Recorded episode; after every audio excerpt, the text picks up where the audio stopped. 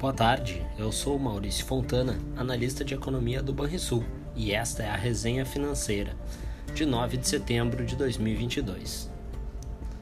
No ambiente externo, as persistentes pressões inflacionárias no continente europeu abriram caminho para a atuação mais dura da autoridade monetária. Além disso, a semana foi marcada pela divulgação de uma nova rodada de dados de atividade e inflação ao redor do mundo. Nos Estados Unidos, o chairman da Fed, Jerome Powell, afirmou que a demanda no mercado de trabalho ainda está muito forte e que os salários permanecem em um patamar elevado. Segundo Powell, o foco do Banco Central será fazer com que o mercado de trabalho retome um melhor equilíbrio e que os salários sejam compatíveis com uma inflação de 2% ao ano. Sobre o ritmo econômico nos Estados Unidos, o livro Bege indicou que o nível de atividade permaneceu estável desde o começo de julho. Por fim, o índice de gerentes de compras, o PMI, composto para a economia americana, recuou de 47,7 pontos para 44,6 pontos na passagem de julho para agosto, segundo a S&P Global, responsável pelo indicador. No acumulado da semana, foi possível perceber que o desaquecimento da atividade não deverá afastar os formuladores de política monetária dos Estados Unidos de seu objetivo de ancoragem inflacionária. Na zona do euro, o Banco Central Europeu elevou as taxas de juros em 75 pontos base para tentar conter a inflação crescente, mesmo com uma recessão no radar. Para as próximas reuniões, o colegiado do Banco Central Europeu avalia novos aumentos para diminuir a demanda e a inflação à frente. Além disso, o crescimento econômico do bloco foi mais forte do que o estimado. Assim, o PIB nos 19 países que compartilham o euro subiu 0,8% em relação ao trimestre anterior e 4,1% em relação ao mesmo período do ano anterior. Já o PMI composto para a região caiu de 49,9 pontos em julho para 48,9 pontos em agosto, sugerindo que a atividade segue em contração. Na China, vimos que o índice de preços ao consumidor avançou 2,5% em agosto ante julho, quando havia marcado alta de 2,7%, ambos em base anualizada. Em linha, o índice de preços ao produtor subiu 2,3% em agosto, em relação ao ano anterior, ficando abaixo dos 4,2% de alta marcados em julho. O abrandamento da atividade econômica na China contribuiu na desaceleração da inflação, que continua enfrentando episódios de lockdowns por conta da Covid-19.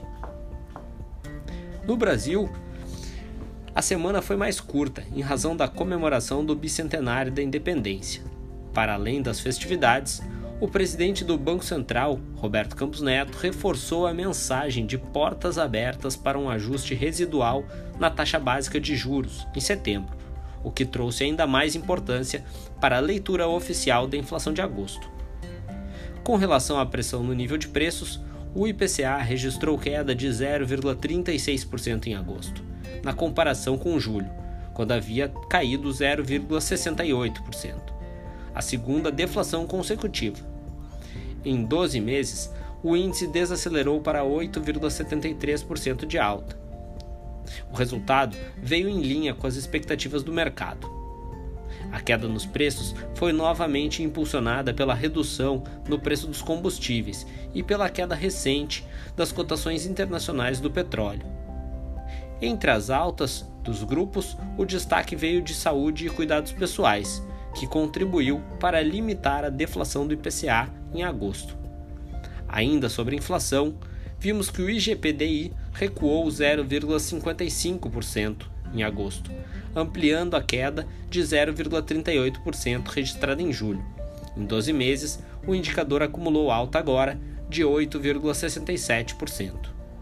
Ao analisarmos os dados de inflação, foi possível perceber um qualitativo não muito bom, com difusão em ligeira alta e persistência em alguns indicadores subjacentes, o que poderá significar retorno da pressão nos próximos meses, quando o peso dos combustíveis perder relevância.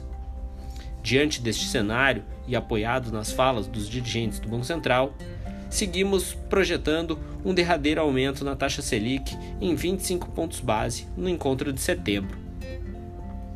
Sobre a atividade econômica no Brasil, o PMI composto recuou de 55,3 pontos em julho para 53,2 pontos em agosto.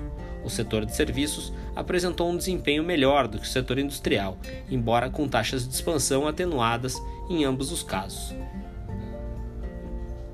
No mercado financeiro, os ativos permaneceram bastante suscetíveis às decisões de política monetária do Fed e do Banco Central Europeu, em um momento de combate global à inflação. As sinalizações dadas pelos principais bancos centrais repercutiram nas bolsas de valores. Assim, o índice S&P 500 dos Estados Unidos subiu 3,6% no acumulado da semana até a tarde de sexta-feira. Em resumo, os ativos domésticos aproveitaram o aumento do apetite ao risco no exterior e renovaram a máxima de 112 mil pontos na, no Ibovespa, na tarde da sexta-feira.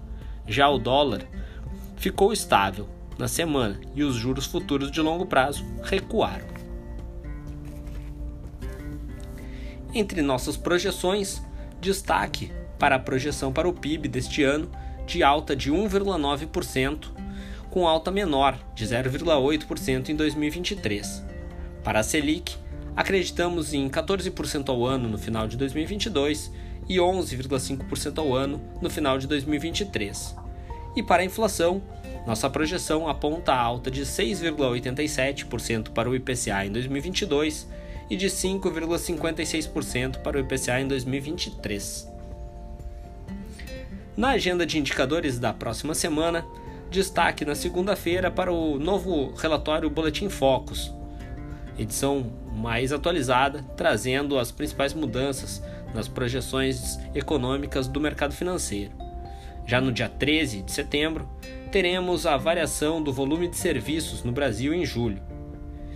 E lá fora, nos Estados Unidos, a divulgação do índice de preços ao consumidor de agosto, no dia 14 de setembro, teremos a evolução das vendas no varejo no Brasil, de julho, e o fluxo cambial semanal, também do Brasil.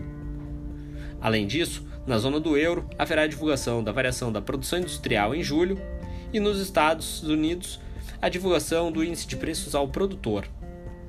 No dia 15 de setembro, no Brasil, o destaque é o IBCBR de julho. Já no exterior, teremos a reunião do Banco da Inglaterra para decisão de política monetária e a divulgação de vendas no varejo e produção industrial nos Estados Unidos e na China, além da taxa de desemprego na China em agosto. Por fim, no dia 16, teremos o IGP-10 no Brasil de setembro, sondagem industrial também no Brasil e índice de preços ao consumidor na zona do euro. É isso, pessoal. Tenham um excelente final de semana e bons investimentos.